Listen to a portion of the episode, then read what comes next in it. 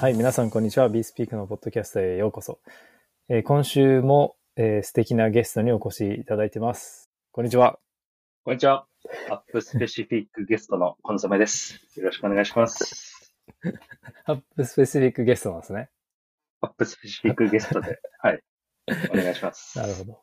汎用型ではないと。汎用型なゲストにはなれません。はい。あの特定のジャンルのことしか話しません。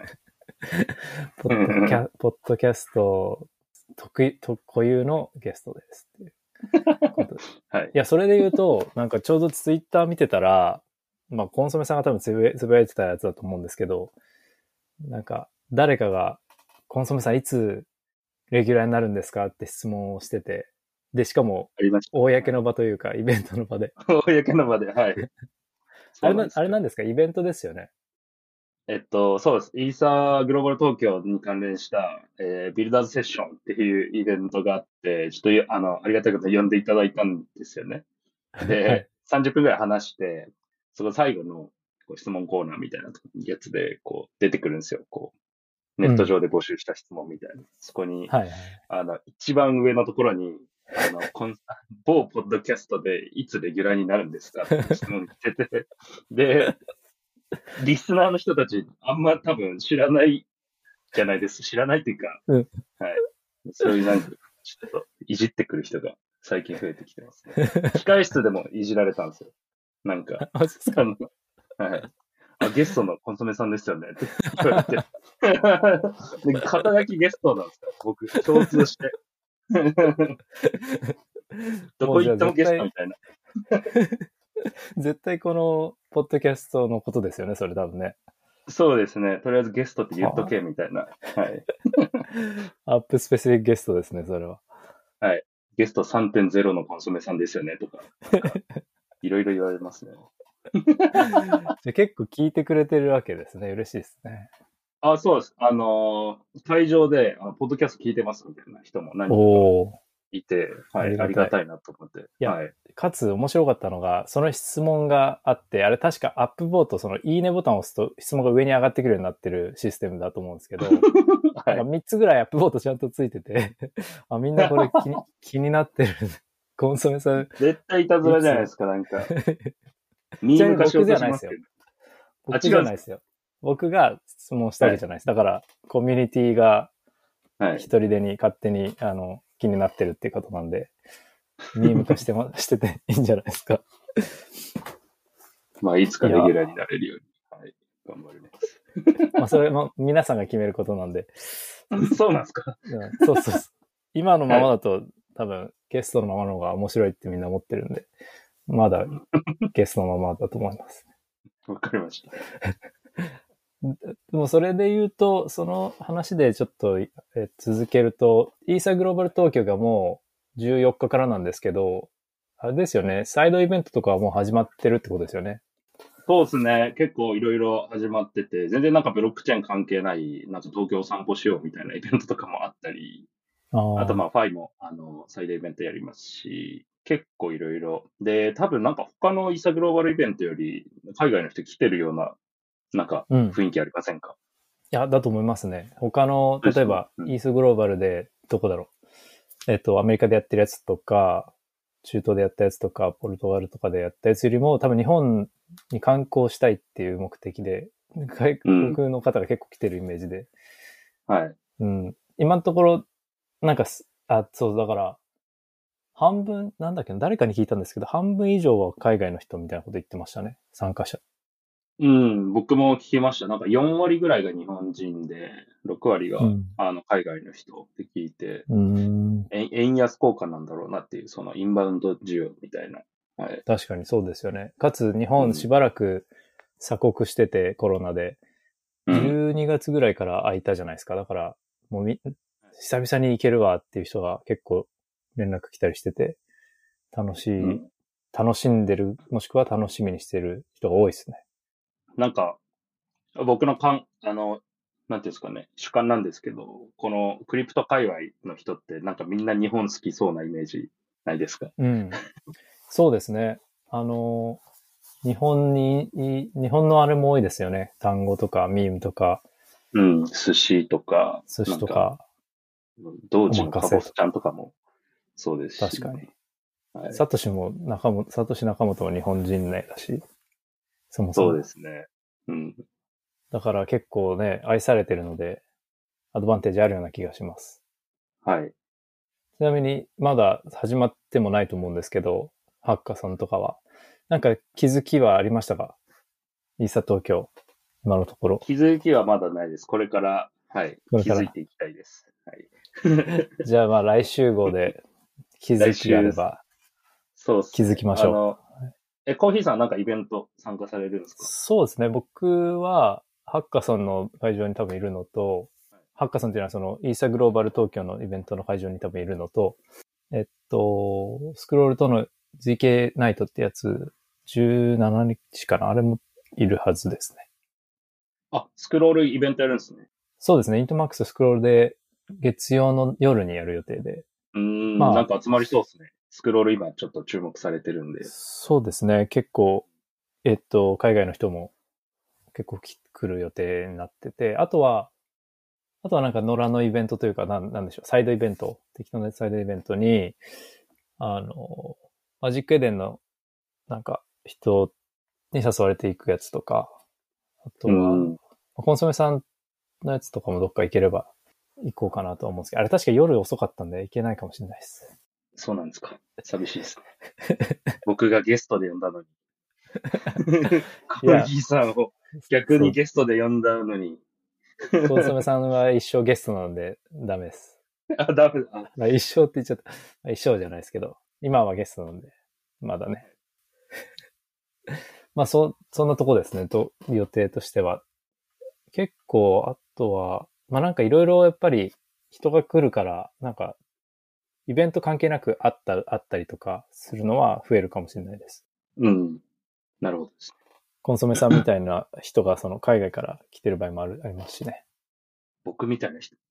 いや、その要は、海外にいつもはいるけど、ああ、はい。このために帰ってきてるみたいな人が、そうそうそうです。コンソメさんの身なりをした人がいるってわけじゃないです。あ、じゃなくて、はい。こ怖いですね。僕みたいに、僕の身なりしてる人いたら。そうですね。じゃあ、ちょっと、イーサ東京に関してはこんな感じで大丈夫でしょうか？はい。まあ来週また続きを、えっと、話せればと思います。今週は、まあちょっとインフラ系の話題になりますけども、あの、アステリアって読むと思うんですけど、アステリアというプロジェクトが、こう、ステルス、ステルスモードだったんですけど、そこからバッと出てきて、調達、5 million の調達、5.5 million の調達と、えっと、プロダクトのローンチというか、なんかフラッグシップモデルのローンチを同時に発表したという件なんですけど、これ結構面白くて、何かっていうと、まあこれも modular blockchain の文脈なんですね。だから、コスモスさんみたいに app specific、app、はい。app specific chain、うん、みたいなのをお客さんにするプロジェクトなんですけど、あの、何を作ってるかっていうと、いっぱい app specific chain ができる前提で、そのなった時の世界、そういう風な世界になった時に、アップスペシフィックチェーン向けに、あの、共まあ、シェアードシークエンサーって言い方してるんですけど、シーケン共有するシークエンサーのネットワークを提供して、で、アップチェーンがそれにこうバババって接続できるようになって、うん。アップチェーンはそのロールアップとして、アップロールアップ、アップスペシフィックロールアップとして、トランザクションの実行はするんですけど、トランザクションの順番の決め、シークエンサーの仕事、シークエンシングする仕事は、このアステリアのネットワークに任せるっていう、ここでもまあまた分離させて、あのうん、アップスペシフィックチェーンを助けようっていうプロジェクトで、じゃあなんでそれがいいのかというか、なんでシェードシークエンサーを使うといいのかっていうと、まあ、彼らが言ってるのは、あの、つながったチェーン同士は、コンポーザビリティを持って、そのクロスチェーン、アップスペシフィックチェーン間で、コンポーザビリティを持つし、かつ、まあ、検閲体制がある、あの、分散化、なんかサービスレベルで分散化するとか言ってる、言ってるんですけど、まあ、わかりやすい利点は、さっき最初に言ったアップスペシフィックチェーン間でのコンポーザビリティを持てるっていう点です。なんで、えーっと、これ、あの、実際の、実際になんかその、共有シークエンサーのって何っていう感じだと思うんですけど、あの、はいブロックチェーンらしいんですよ。要は。これもまた一個のブロックチェーンになってる。そうです。はい。で、それが、その、ロールアップと、まあ、セレスティアみたいなところの間に挟まるイメージですね。ほう。でえっと、 data availability はセレスティアを使うっていうのが、こう、彼らの思い描いてる app specific chain の、こう、未来っていうか、将来像らしいんですね。なんかもともとセレスティアで働いた人が創業したらしいんで、まあなんかセレスティア盛り上げようみたいな、はい、一環らしいですね。セレスティアを開発していく上で気づいたんですかねこれ必要だぞ、みたいな。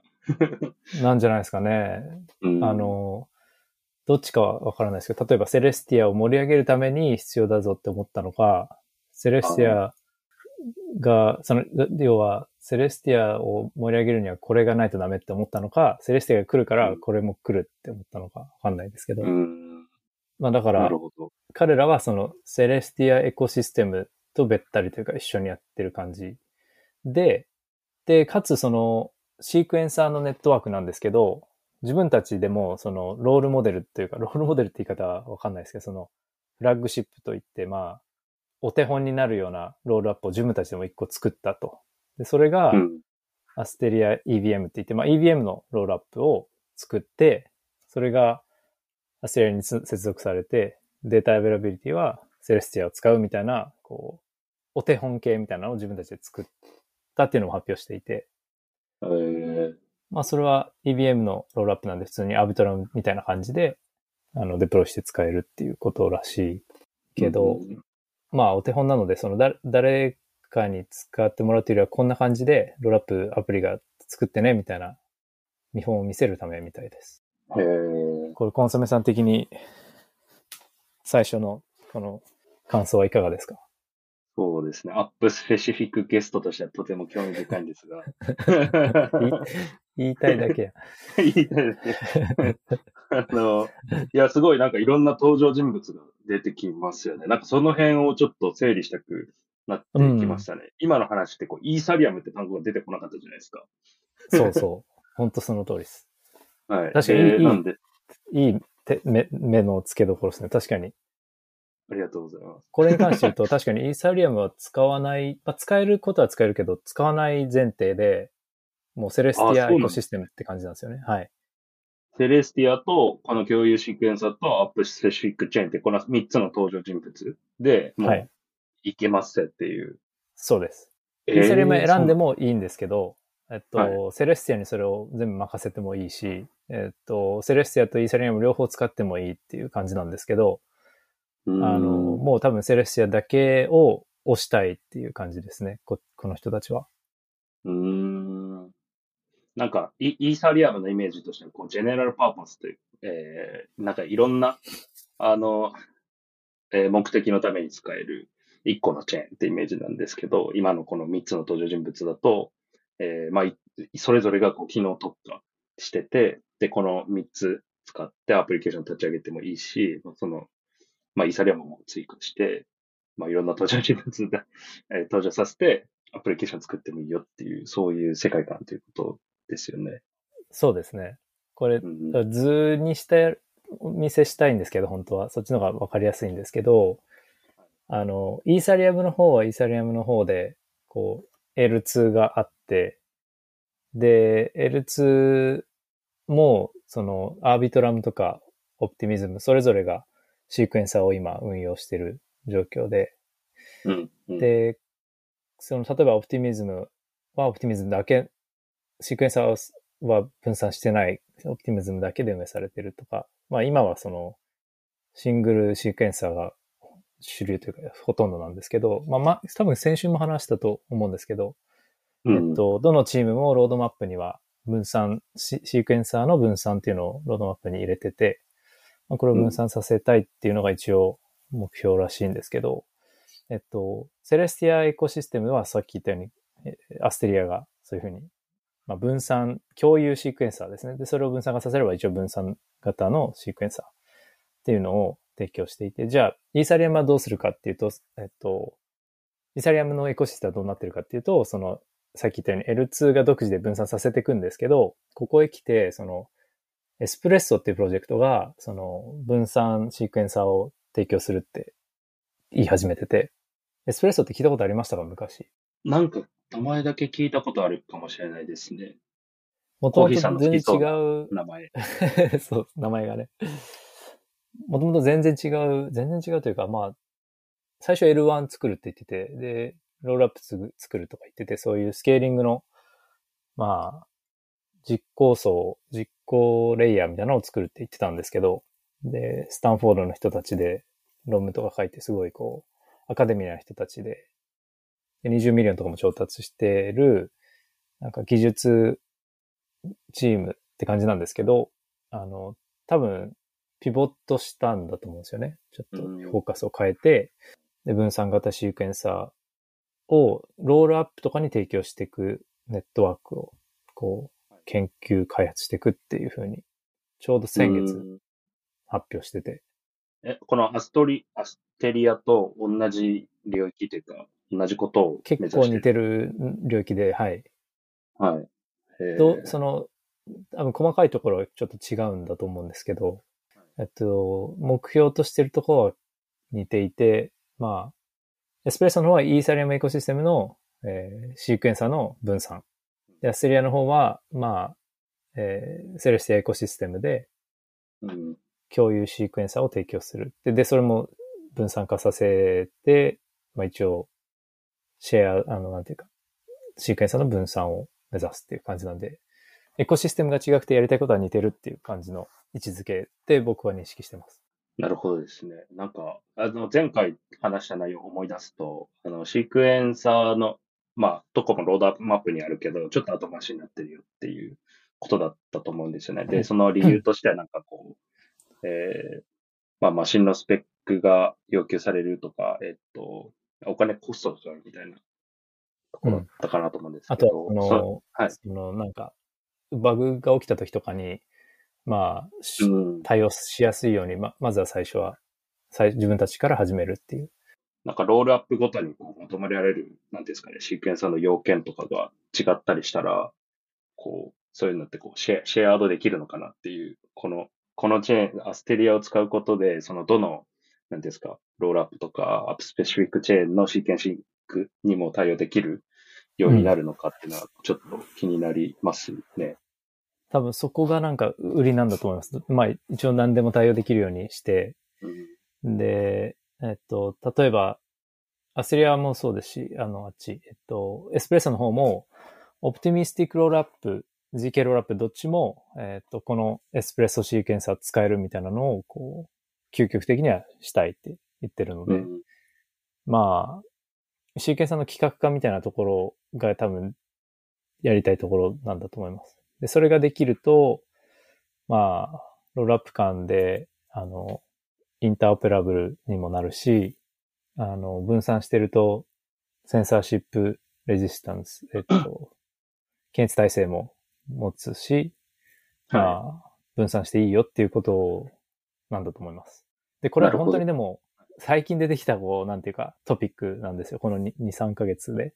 い。うん。で、イーサリサーチとか見てても、あの、ジャスティン・ドレイクっていうイーサリアムのファンデーションの研究者も、まあ、研究し始めて、彼はなんか、うんイーサ L1 で、イーサ L1 レベルで、まあなんか、あの、仕事を全部やれるようなベースロールアップみたいなのを提案してて、まあ、ちょっと一時的に使われる言葉ですけど、その、ベースチェーンで、L1 チェーンでなるべくそういったことを長期的には、あの、研究したいっていうふうに書いてますね。なるほどです。なんか、こいや、コーヒーさん、まさにこう、なんですか、今の事業に直接関係ある、あの、領域かなと思うんですけど、こうこういうのが登場したことで、こう、戦略が変わったり、あの、もしくはこう、めちゃめちゃありがたいなってこう思う感情があったりとか、なんか、どういうインサイトがあるんあーそうですねはい。まあ、あのいや、なんていうか、ぜ全然わかんないんですよね。その、いロールアップそれぞれが自分たちで分散化を目指すもんだと思ってたんで、あの、こういうミドルウェア層があったとしても使わない可能性って多分あるし、なんか本当に使われるかわかんないなと思ってまして、なんかネットワーク効果出せる風にしてるだけで、あの、割とこじつけで作って誰もその使わない可能性もあるなとは思うんですよ。で、アステリアの方は別で、その、あはい。アステリアはそのアップチェーンがつながる前提だから、まあ、今後増えていくアップチェーンが接接続すればいいだけなんですけど、エスプレッソの方は、今ある L2、だから、あの、アビジョンとか、あの、はいはい。 zkSync とか、そこら辺が、に対して使ってねっていうのを、あの、やっていかなきゃいけないので、なんか本当に使うのか微妙で、逆にその GK シンクは GK シンクで、自分たちの sequencer を Optimism に使ってもらいたいぐらいに思ってるわけで、で別にその、うん使えよって言ってるわけじゃなくて、その、いいものを提案して一緒にいいものを作って共通の規格化作ろうねみたいなことを言ってるぐらいなんで、なんかどこもそれは自分たちがやりたい、自分たちが規格化させたいっていう感じなはずなんですよ。はいはい。はい。なんで、まあ、独自のポジションに見えるけども、あの、はいみんなが adopt するかは、本当にわかんないです。ああ、なるほどですね。その、L2 作ってる側も思惑があって、で、その思惑を全部このラインしで、この Astria ができるかどうか、 Espresso ができるかどうか。 Espresso ができるか、はい。 Espresso ができるかどうかっていうのは、なかなかわからないよねっていう。そうです、ところそうです。うんまあ、新しく L2 が出てきたら、あの、簡単に使えたら便利だと思いますし、うん。あの、イーサー圏内で新しく L2 が出てきたら、そうですね、便利だとは思います。で、アステリアの方は、まあ、アップチェーンは多分どんどん出てくると思うんで、なんかそっちの方が使われそうというか、えっと、セレスティアエコシステムではなんか割といいポジションを取りそうな感じがしてます。なるほど。めちゃめちゃわかりました。ありがとうございます。はい。まあでも、これなんか本当に最近出てきたトピックで、そんなにホットでもまだなってなくて、これからって感じだと思うんで、まあ、あの、ちょっとたまに見ておくと面白いかもしれないですね。はい。シークエンスの分機体析でちょっと触っていこうかなと。そうですね。あちなみにその GK ローラップで太鼓ってあるんですけど、GKBM の。太鼓はもう、このシークエンサーの分散化をかなりこう力入れていて、むしろそれをこう一番の売りぐらいに、まあ二番目の売りぐらいにはしてて、うんそういうところって自前で分散ができちゃうから、まあそういうところには刺さらないでしょうし、っていうのもちょっと補足で言っとくと、はい。ポリニャが注目してるって言ってましたね、タイプ。そうですね。はい。あの人面白いですよね。頭いいですよ、すごい。何者なのかわかんないですよ。あの人なんか映画関係だかなんかって言ってましたね、実は。映画ですか？本業は。うん。エンタメ系の全然関係ないんですけど、頭めちゃくちゃ良くて、ロールアップとかにめっちゃ詳しいっていう。謎ですね。謎っすね。ギルティ餃子みたいな。なんかシェフだけど、なんか、本チェゲを作ってますみたいそうそうそう。な。うんあの人は、あの、もともとただスタークネットが好きだったはずなんですけど、最近はなんなんか太鼓と、まあ、スクロールのエンジェル投資もしてたんで、スクロールも推してるんですよね。で、あとオプティミズムが好きって言ってましたね。うーん。なるほど。まあ、これがちょっと1個目のシークエンサーについてというか、まあそんなに、あの、詳しく話してないですけど、詳しくっていうのはその僕もそんなに、あの、というか、界隈全体としてまだそんなにあれですけど、今後のトピックとして気に留めとくといいかなっていうことで。はい次がですね、次に移っていいですか？はい、お願いします。次は、えっと、まあ、たまたま目に入ったやつで MEB イーサっていう、えー新しい、あれですね。 liquid staking derivative っていう、またこの専門用語で、まあ、申し訳ないんですけど、が出て、それはまあ、後でちょっと話しましょう。専門用語、これは何かっていうのは。が出て、で、まあ、あとアイゲンレイヤーのテストネットが出たよっていう話ですね。そう。で、この MAB イーサってし見ましたか？コンソメさん、チラッと。チラッと見ました。チラッと見ましたか？これ、これちょっと背景あんまり把握してないですけど、マニフォールドファイナンスってとこがこれ出したんですけど、マニフォールドファイナンスって有名ですか？いやー、知らなかったですね、これは。知らないっすよね。あんま僕も、なんか、はい知らなかったんですけど、まあ割とフォロワーもいて、どういう経緯で、なんかここまで大きくなったのかちょっと知らないんですけど、なんかクリームの事業を買った、事業を買ったらしいんですよ。クリームっていうあの、レンディングの。昔あった、何 昔あったハッ。キングにやってた。はい。そうそうそう。台湾のチームのクリームっていう。で、クリームがもともとバリデータの事業をやっていて、そこを買収して、なんか、あの、まあ、 liquid staking のサービスをやるっていうことらしくて、うーん。で、一応、まあ皆さんにちょっと紹介だけすると、リクイ liquid staking 何かっていうと、まあ、あれですね。イーサをステークすると、本当はロックされちゃうんですけど、 liquid staking っていうのを使うと、まあ、代わりに、こう、コピーの、なんか、ST イーサとか R イーサとかいろいろあるんですけど、うん。まあ、イーサの、えっ、と、ステーキングした証のトークンをもらえて、で、それが DeFi とかで使えるっていう、あの、ロックしても流動性を持つっていう、あの、商品、商品というか、プロダクトですね。これ、その、今言ってた ST イーサとか R イーサって、あの、あれですよね。イーサリアム2.0の、えっ、と、ノード立てるための、えーイーサというか、そのためのデポジットですよね。あ、そうです、そうです。POS の、あの、チェーンに参加するために32イーサをこうロック、まあ、ステークして、ノード運用しないといけないんですけど、まあ、二つ理由があって、一つは32イーサっていうのが高い。その、誰でも用意できるわけじゃないし、32イーサぴったりっていうのもまためんどくさいし、31イーサしかない人もいるかもしれないから、まあ、少額から参加、参加できるようにしたいっていうのが一つ目の理由で、二つ目は、まあ、あの、ロックしたら何もできなくなっちゃうから、えっと、アイドリング資産になっちゃうから、アイドリング資産っていうわけでもないか、ステーキング、あの、は稼げるんだけど、あの、ロックされちゃうから、それをまあ、流動的に、例えばスワップしたりできるように、えっと、それの方、ステークバージョンのトークン、それをトークン化したのが、まあ、ST サとか、RE サとかですね。はい。ありがとうございます。はい。で、この MEV サもなんか同じように、その ST サと同じように、イーサをロックすると MEV サっていうのがもらえるんですけど、あの、ステーキング報酬に加えて、まあ MEV 報酬をが結構まあ高いというか、そっちに注力してる、あの、プロダクトらしくて、うん。あの、バリデータを彼らが運用して、あの、なんかアービトラージとかですごいなるべく稼いで、MVB の、なんでしょう、か、えー報酬を獲得しに行って頑張って。うん。で、その分を MVB イーサ保有者に還元するっていう、あの、のがまあ大きな特徴です。そうでこ、れ、はい。あれですよね。こうデポジットしてもらったイーサを元手に、それを運用して、えっ、と、その利益を MEV イーサ持ってる人にこう、あげるよっていう。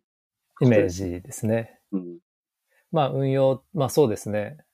まあ運用っていうと、こう若干、そのあれですよね。イーサを使って別の他のに投資するみたいに思う、感じられちゃうんですけど、どっちかというと、まあイーサは、えっと、ロックし、まあステークして、ステークの報酬は受け取りつつ、うんえーっと、具体的にすでに言われているのは、イーサと MEV イーサの価格差を、えっと、取りに行くと。アビトラージで。で、今もその ST イーサとイーサって価格乖離してない時としてる時が結構あるんですけど、うん。同じように MEV 差も多分価格差がたまに出るから、こうそこをトレードで埋めに行って、えー利益を得て、もしくはそのトランザクションの順番を入れ替えたりして、うん。まあ悪い意味ではなくて価格を是正するために、あの、利益を得に行って、で、そんなに多分大きくないと思うんですけど、あのまあ数パーなり 0. 数パー APY が上がるように努力をするみたいなイメージだと思います。うんで、かつ、まあなんか、アイゲンレイヤーを、まあアイゲンレイヤーに対応するように、つなんていうか、努力するみたいなことを言ってるので、はい。えっと、リステーキングっていうのができるようになると、最終的には。でそうすると、まあステーキングした報酬と、MEV の報酬と、リスティングの、リステークリステーキングの報酬。もうこの三つ立てになるっていうのが、まあ、長期間での目標みたいになってます。リステーキングというのは、利益をもう一回、えーデポジットして、MAV イーサーとして、えーあーいやえっと、そうですね。ちょっと違くてですね。まえっと、アイゲンレイヤーのなんか話しましたよっけ、前？しましたよね。はいそう、はそれに、えっと、 EigenLayer を使ってデポジットすることを、まあ、 restaking と呼んでて、ここでは。ああ、はいはい。あの、なんか、イーサのステーキング、イーサのステーキングってイーサのセキュリティの、こう、報酬みたいに見え、あの、見ることもできると思うんですけど、Ethereum じゃなくて、他のなんかブリッジとかロールアップが、 Ethereum の validator のセキュリティを借りて使う場合に、あの、イーサもしくは ST サとかを、その使う rollup ブリッジとかにステーキングできるんですね。 EigenLayer を使って。で、その分の報酬っていう感じですね。うん、あ、なるほど。アイアイゲンレイヤーから来る利益ということですね。そうですね。そうです。はいそうんうん。アイゲンレイヤーから来る利益で多分元では、だからそれを使うようなブリッジとかロールアップとか、あの、他のプロトコルですね。うん。まあでもここら辺もちょっと将来どうなるかわかんないですけど、増える可能性はあるので、アイゲンレイヤーを使うところがいっぱい増えれば、まあその収入も多分すごい増えると思うんですね。だから、イーサステークするだけじゃなくて、かつそのイーサステークしたイーサをアイゲンレイヤー経由で他のところにまたステークして収入を得れるようになるっていうのが、あの、アイゲンレイヤーの流れです。なるほど。最近、いや、アイゲンレイヤーもまたちょっと注目されてて、で、それだけですごいなと思ってたんですけど、あの、うん。また、またこういう、なんですか、もうもう一歩先に行くような、アイゲンレイヤー使って、みたいな。そうですね。はい、すごい。3, 3階建てみたいな。そそそうなんですよね。おじさんにはついていけないですっていう感じではあるんですけど。で、それでなんでこれを取り上げたかというと、まあ、MEB 差自体ちょっとまだよくわかってないんで、あれなんですけど、よくわかってないというのは、その大きくなるかはちょっとそんなにみ、個人的にはそんな自信ないんですけど、はい。アイゲンレイヤーの方は割とすごい面白いと思っていて、で、それがちょうどテストネットに上がったんですね。なんで、あの、皆さん試せるので、ちょっと試してみてくださいっていう感じで、試しておくといいことあるかもしれないなと思ってて、実際に、その、ST、その、すえっと、イーサをステーキングして、ST イーサにして、ST イーサをアイゲン経由、アイゲンレイヤー経由でリステーキングもできるようにもうすぐなると思うんで、うん。利回りも増えるし、まあテストネットで練習しておくといいんじゃないかなと思ってます。はい。触ってみます、ちょっと。はい。でも、あの、実際のテストネットを触った感じだとそんなに難しくなくて、ただ、ステークするだけ、ポチポチってやるだけなんで、割といいあそうなんだいい感じですよ。はい。え、すでに、コーヒーさんは、あの、使ってみたって感じなんですね。そうですね。テストネットでポチポチして、えリステーキングしてみて、ー、はい。まあ、実際の多分もっとその見た目はもう少し変わって、その、じゃあ何のリスクをはらんでるのかっていうかっていうのが多分出るはずで、その、うん。スラッシュのリスクがとにかくあるわけですよね。ステーキする、ステーキすると反対側にはスラッシュっていうリスクがあって、で、うんヘボいそのブリッジとかが使ってて、なんかわかんないですけどね。で、まあでも、 validator 次第か。だから、変なその validator とかが、 restaking、変な validator だけが restaking してるようなやつだったら、なんかすぐスラッシュされちゃう気もするんですよ。で、ちゃんとした validator が、はい、 opt-in で、 EigenLayer で restaking 受け付けてるとこだったら、大丈夫っていう感じになると思うんですね。うん。で、それをどうやって見れるのか、見れるのか、例えば過去の uptime、その、常時接続されてるかとか、稼働されてるかとかが出るのか、あの、過去の成績が出るのか、そこら辺がわかんないですけど、うん。まあ何かしら、こう、判断材料が見れる必要があるかなってテストをめ触って思いました。なるほどですね。い今のところは中央集権的にやってるんですかね、テストネットは。と思いますね。はい。うん。で、これから分散化していったときに、なんかどれぐらいこう、不真面目なノードが いるのかっていうところ、ここが重要だよっていう。はい。うんそうですね。どういう感じになるのかちょっとわかんないですけど。うんうん。なるほど。はい。これ、あの、ちょっとテストネットはメタマスクとかで使えるんですか？そうですね。メタマスクで使えますし、テストネット 5, 5エリ、5エリってやつなんですけど、そのイーサが必要なんで、ちょっと入手がめんどくさいかもしれないです。えー、あ、イーサリアムの5エリのイーサがそうそうそう。テストイーサが必要なんで。はいはい。価値がついてしまった。レアですよね。はい。そう、価値ついたらしいですね。はい、そうなんですよ。結構高いですか？いや、そんなに高くはないんですけど、でも、価値ついちゃいけないんですけどね。確かに。でも、あの、いやちょっと、まあ、横道ですけど、ファイも、あの、テストネットで、あの、運用してた時に、何イーサ以上持ってたら、このオブジェクト、クレームできますよ、みたいなクエストあったんですよ。うんで、それ5、5エリーさん見てたんですよね。あ、で、高いですね。はい。高いっていうか。そうですよ。したら、なんかみんな、ファセットから、こう、バーってクレームするようになって、ファセットを、あの、枯渇させてしまって、はい。で、あの、連絡来たんですよ。そのファセット運営運用してるー人から。はい。いや、止めてくれって言われて、すいません、つって。すごいですね。はい。で、僕305エリーサとか持ってたんで、あの。それを、あの、寄付しました。すいません。ええいや、すごいですね。あの、今全然手に入らなくて、うんうん。あの、まあ、パラダイムとアルケミーがファーセットを出して、その、テストイーサもらえる、なんか、ツール作って出してるんですけど、1日0.05とかなんで、全然そんな300とか無理ですね。なんかちょっと昔、それこそさ4年前とかは、もういいねでもらえたんですよね。もうなんか、いな。その時のやつがあって、自分。はい。それで、まあ、すほ、ほね補填？補填のために、はい、寄付して。すごい。はいあだから、あの、ずえっと、スタークネットのテストとかも、あの、ゴエリイーサ使ったりしてるんで、割と、なんか、必要とされてるみたいですね、テストで。うん、そうですね。で、なんかあれですよね。で、それ問題になって、テストネット新しくなりますよね。セポリアでしたっけ？なんか、はいはい。新しいテストネットできますよね。うん。そうですね。で、なんかあの、テストは、えっと、アイゲンレイヤーのテストは ST サーのテストネット版も必要なんで、はい。それはあのドキュメントに書いてあるんで、それもまあもらって、もらったら、うん。あの、リステーキングできるようになりますんで、っていう感じ。はい。ちょなりますっと試しに触ってみます。はい。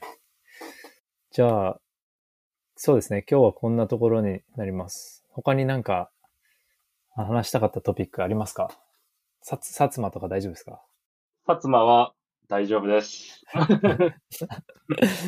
薩摩はあの、インデックスの、えっと、製品なんですけどはい、コンソメさんがなんかあの、経験があるということで。経験ある。まあ、なんかファイで使うのを検討したなっていうところですね。はい。えっと、良さそうでしたが。あ、でも、あのー安かったらすごい使えるっていう、はい。ああ、性使ってない能はいいけどてはっていう。あ、そうです、そうです。あの、ちょっとコストがかかりそうだなっていうので、あの、見送ったんですけど、はい。なるほど。リクエスト、クエリごとの課金って感じなんですかね。ああ、だと思いますね。うん。うん。で、なんかやっぱり、あ、なんか、結構ニッチな需要。それこそファイルみたいなアプリに関しては、ああいうインデックサーとか、なザグラフみたいなもの、それのオルタナティブとかはかなり、うん。あの、使いたいなっていうところがあるので、誰かいいやつを作ってください。え、ザザグラフ、ザグラフのオルタナティブがいいってことですか？あ、そうです。ザグラフの、なんかオルタナティブになるようなベタバー、ジョン。うん。そうですね。えー、どういうところが嫌だ、嫌だっていうか改善すべきですか？あ、いや、まあ特に別になんか不満があるわけではないんですけど、なんかより良いものが出てくるんだあーったら、なるほどはい、いいなっていうレベルです。はい。インデックスはいいですよね。うん。ザグラフはここれから分散化うんするみたいなんで、なんかその後がちょっと楽しみだなって思ってますね。うん。そうですね。インデックスはた結構いいと思うんですよね。プロダクトとして。でいいですよね。僕が思ってるインデックスの案があるんですけど、お、はい。ちょっとそれはあの、あれなんで、ちょっと長くなっちゃうんで、次の、次ってか、どこかの放送で話します。まあハッカソンで披露してください。そうですね。イーサ東京かなんかで。はい。じゃあ42、3から、はい。ちょうどいいんで、この辺りになります。コンソメさん、じゃあ、えー、今週もハップスペシフィックゲストありがとうございました。はい。次回の名前を楽しみにしてください。自分からハードル上げるからきついんですよね。じゃあ、ありがとうございました。失礼します。失礼します。